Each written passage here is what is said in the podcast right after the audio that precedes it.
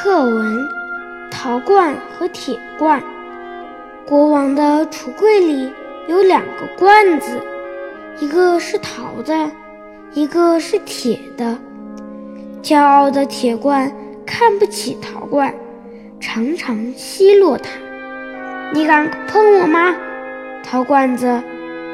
铁罐傲慢地问：“不敢，铁罐兄弟。”陶罐谦虚地回答：“我就知道你不敢，懦弱的东西。”铁罐说，带着更加轻蔑的神气：“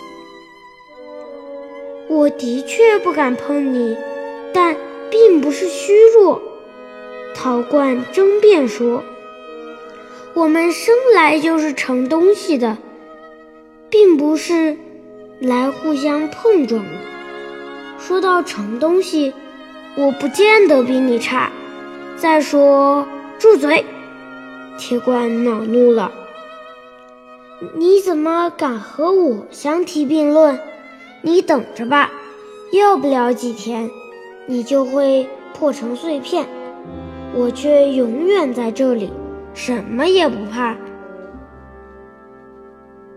何必这样说呢？陶罐说：“我们还是和睦相处吧。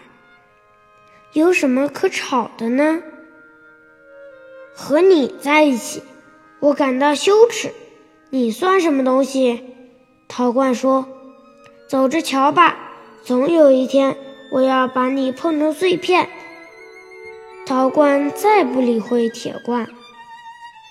时间在流逝，世界上发生了许多事情：王朝覆灭了，宫殿倒塌了，两个罐子遗落在荒凉的废墟上，上面掩盖了厚厚的尘土。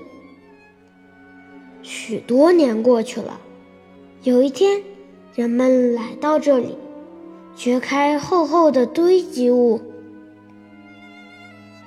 发现了一个陶罐。哟，这里有个罐子！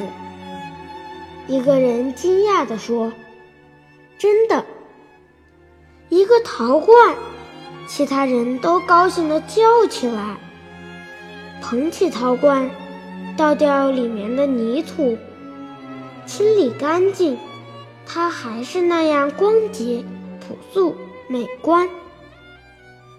多美的陶罐！一个人说：“小心点，千万别把它碰坏了。